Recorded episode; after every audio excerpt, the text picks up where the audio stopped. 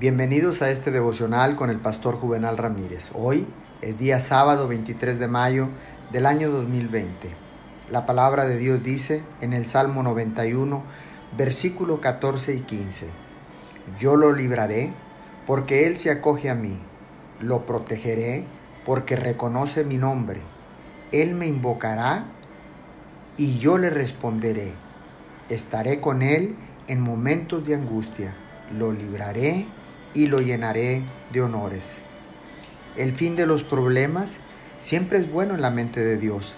Si la angustia fracasa en su misión, se debe a la falta de oración o a la incredulidad. O puede ser a ambas.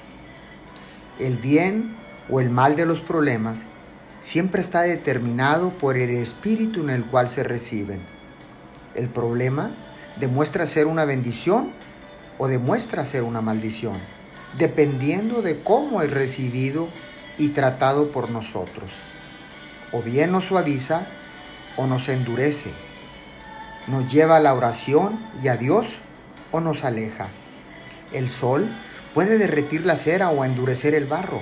El sol puede derretir el hielo o secar el agua de la tierra. Oremos. Bendito Padre Celestial, te pido de favor que me des un espíritu positivo para que vea el fin de los problemas como buenos. Quiero que todos los problemas sean una bendición y no una maldición para mí. Oro todo esto en el nombre de Jesús. Amén y amén.